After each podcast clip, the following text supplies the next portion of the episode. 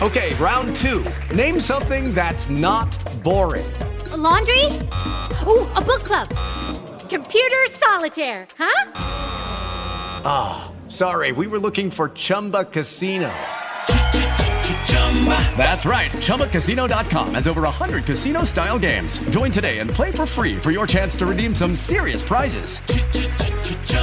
ChumbaCasino.com. No purchase necessary. Full prohibited by law. 18 plus terms and conditions apply. See website for details.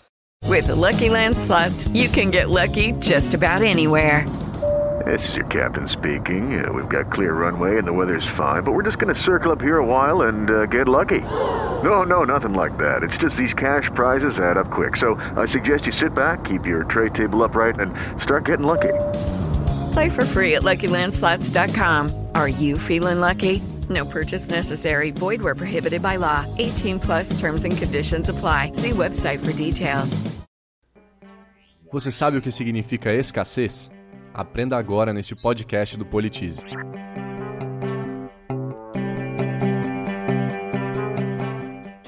Em um podcast anterior, nós explicamos de maneira simplificada o que é economia. Comentamos que ela é o estudo sobre como as pessoas utilizam seus recursos escassos para atender seus desejos, que são infinitos. Para prosseguirmos o nosso estudo sobre economia, é muito importante entendermos o que é escassez. Afinal, o que significa um recurso ser escasso e quais as implicações disso no dia a dia? Em economia, escassez significa dizer que não há quantidade suficiente de um recurso para atender a todas as pessoas que o desejam ou o demandam, caso ele não seja cobrado, ou seja, tiver preço zero. Pense nos carros, por exemplo. Para muita gente, ter um carro é um sonho de consumo. Mas se os automóveis fossem distribuídos a preço zero, faltaria carro para cobrir a demanda, certo? Uma das soluções encontradas pela humanidade para lidar com a escassez de recursos é o sistema de preços. Ao se cobrar algo de valor, dinheiro, ouro, entre outros, em troca de algum recurso, bens ou serviços escassos, conseguimos adequar a demanda à oferta existente. Apenas aqueles dispostos a pagar o preço pelo bem em questão têm acesso a ele. Por outro lado, existem recursos que não são escassos, são produtos que não precisam ser cobrados, porque estão disponíveis em quantidade suficiente para atender à demanda de todos é o caso do ar respirável. Já parou para pensar por que ninguém precisa pagar para respirar? Simples, porque existe ar à vontade para todo mundo.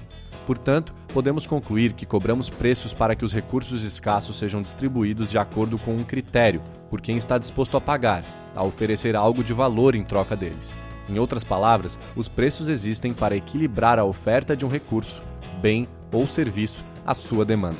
Como tudo que a gente discute, existem vantagens e desvantagens, e vamos falar sobre isso agora em relação ao sistema de preços.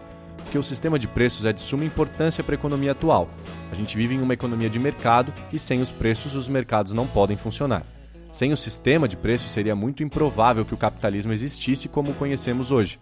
É uma forma simples e prática de se lidar com o problema fundamental da economia, de utilização dos recursos escassos para atender a desejos ilimitados. Se existem fatores que limitam a oferta de um bem, o preço aumenta e assim a demanda tende a diminuir, e vice-versa. Mesmo assim, esse não é um sistema perfeito. A partir dele surgem outras questões. Uma delas é a desigualdade na distribuição da riqueza. Se apenas quem tem dinheiro para pagar por recursos tem acesso a eles, o que acontece com os que não têm dinheiro? Se a pobreza não surgiu a partir do momento em que passamos a colocar preço nas coisas, o fato é que ela continua a existir até hoje, e o sistema de preços, isoladamente, não oferece soluções para isso. Além do problema da distribuição desigual, uma economia de mercado baseada no sistema de preços também apresenta um conjunto de imperfeições, que foram constatadas por economistas ao longo do tempo. Essas imperfeições são as falhas de mercado, um exemplo de falha de mercado é quando uma pessoa, empresa ou grupo de empresas é poderoso o suficiente para afetar os preços de certo recurso. É o famoso monopólio, chamado de concorrência imperfeita. Nesse caso, o preço não responde apenas às flutuações da demanda e da oferta, e sim à influência que esses agentes possuem. As chamadas externalidades são outra falha de mercado. Elas ocorrem quando a ação de um indivíduo afeta os demais. Por exemplo, uma fábrica têxtil que polui rios. Por fim, existem também os problemas da informação imperfeita ou assimétrica. É quando uma das partes de uma troca, comprador ou vendedor, sabe de informações relevantes sobre o bem negociado que a outra pessoa desconhece. O exemplo mais clássico de informação assimétrica é o da venda de um carro usado. O dono do veículo pode deliberadamente esconder do comprador informações importantes sobre o carro, como um problema sério no motor. Com isso, ele deixa o comprador em desvantagem, distorcendo o preço pelo qual o carro deveria ser vendido. Conseguiu perceber por que, que o conceito de escassez é essencial para a economia? Este foi mais um conteúdo da nossa parceria com o Porquê, Economês em Bom Português. Caso você ainda não conheça o trabalho deles, sugiro fortemente que você acesse porquê.com.br. Também procurem eles no Facebook, que tem muito material interessante descomplicando a economia para você. Para aprender mais sobre esse assunto e muitos outros, o convite de sempre continua. Acesse o maior portal de educação política do Brasil, politize.com.br.